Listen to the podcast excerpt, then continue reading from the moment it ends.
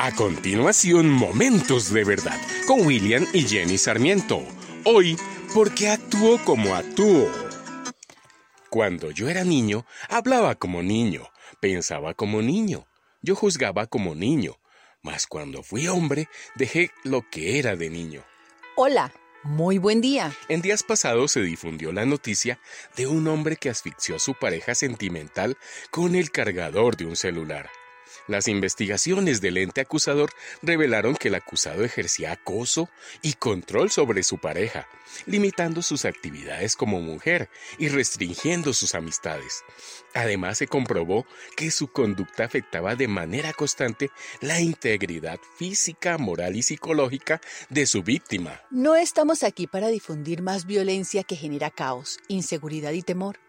Nuestro objetivo de estas tristes historias es escudriñar un poco el por qué una persona actúa como actúa. Todo hombre, ya sea exitoso, común, famoso o no, entra en este mundo de manera traumática y comienza a percibir su entorno a través de los ojos de un niño. Es durante estos tiernos años que experimentamos el inicio de nuestra masculinidad nuestro desarrollo como hombres es moldeado por lo que vivimos cuando somos niños. Dentro de cada hombre habita el pequeño niño que le precedió. La edad adulta está enraizada en la niñez y muchas de las raíces que tú o yo tenemos hoy en día provienen de nuestras primeras experiencias como niños. El deber ser para todo ser humano es ser recibido en un hogar lleno de amor, que le brinde una seguridad, una estabilidad y un sustento permanente. Un ambiente de caricias, palabras que empoderen y alienten, juegos, aprendizaje y mucho contacto físico sano y cariñoso. Pero muchos, en vez de eso, llegan a hogares disfuncionales, donde se vive la violencia, la indiferencia y la carga.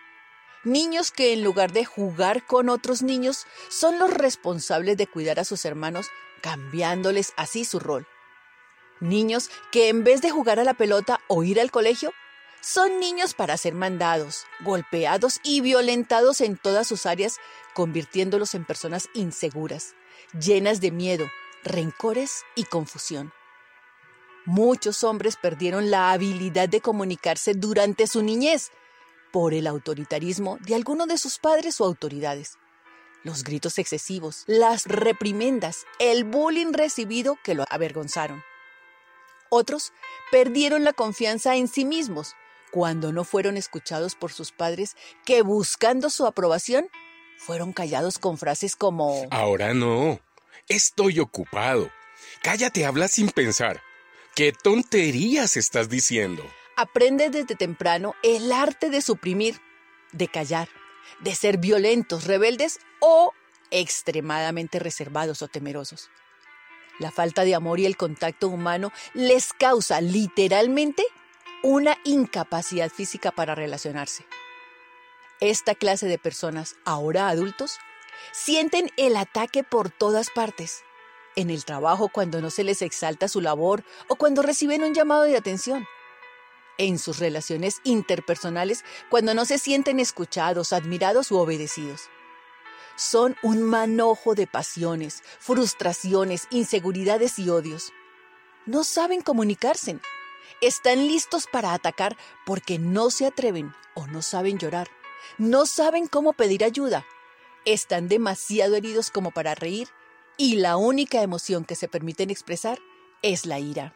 Un niño rabioso que toma un martillo y destroza su juguete descontroladamente, pronto se convertirá en un hombre que traspasa la pared con un puño y lleva a golpes a su mujer. Muchas veces esta clase de rabia se alimenta en la incapacidad de cambiar los pensamientos en palabras. El apóstol Pablo dijo que cuando era niño entendía como niño.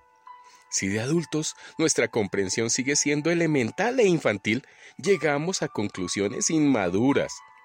La sabiduría infantil puede ser la más peligrosa de todas, especialmente en la mente de un adulto lastimado. Muchos niños, en algún momento de sus vidas, cargan con demasiada, demasiada información que no les corresponde conocer en su niñez. Llegan a la conclusión de que por su culpa se separaron sus padres. que no son lo suficientemente inteligentes por el bajo o mal nivel educativo y se sienten alarmados por sus propios razonamientos. Son personas que se refugian en las adicciones y no saben dar algo mejor porque no lo conocieron. Y hasta su sexualidad queda afectada por relaciones tempranas ocurridas. Con frecuencia, estas personas empiezan a vestirse con capas protectoras de negación, mentiras, fantasías e ilusiones alrededor de sus dolores, hasta que algo ocurre y un día salen a la luz rompiendo ese caparazón, dejando al descubierto el nido oscuro de su corazón, herido, maltratado y distorsionado. Es decisivo para el ser humano poder ventilar sus emociones y frustraciones a través de canales apropiados, porque si no lo hacen, todo su mundo en algún momento se les viene abajo. Y a veces ellos mismos no saben ni por qué pasó y menos cómo remediarlo. Ninguno gana, salvo el enemigo de las almas humanas. El libro de Proverbios nos advierte con las apasionadas palabras de un padre sabio, los peligros que tienen sus hijos al acceder a información o vivencias que no les corresponde, los peligros de tener malas amistades y de la violencia en su corazón.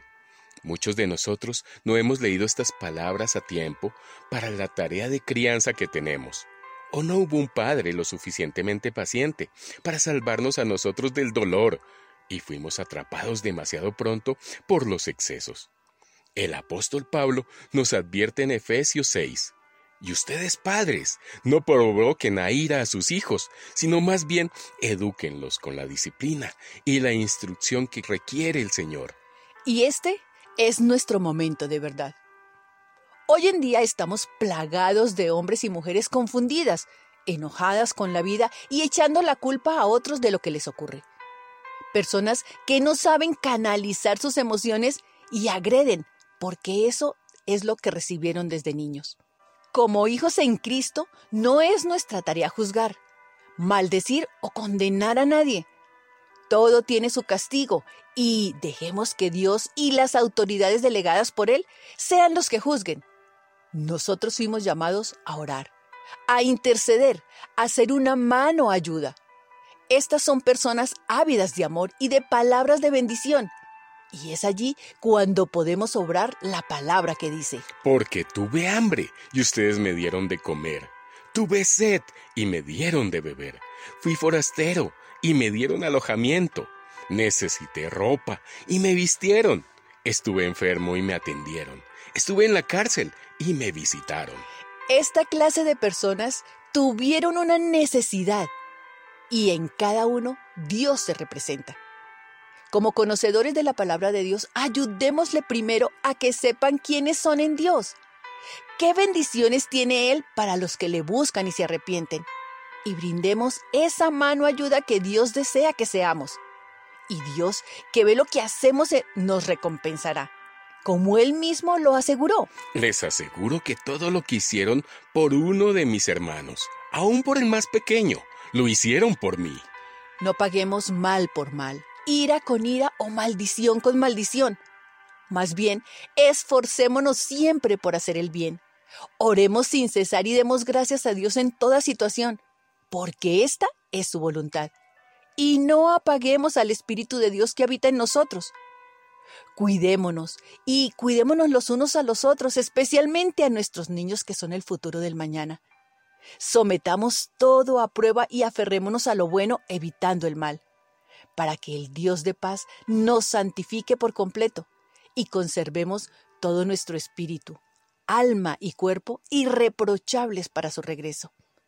Hoy deseo que tengas un feliz y bendecido día. Este es Momentos de Verdad, una palabra de vida para tu espíritu.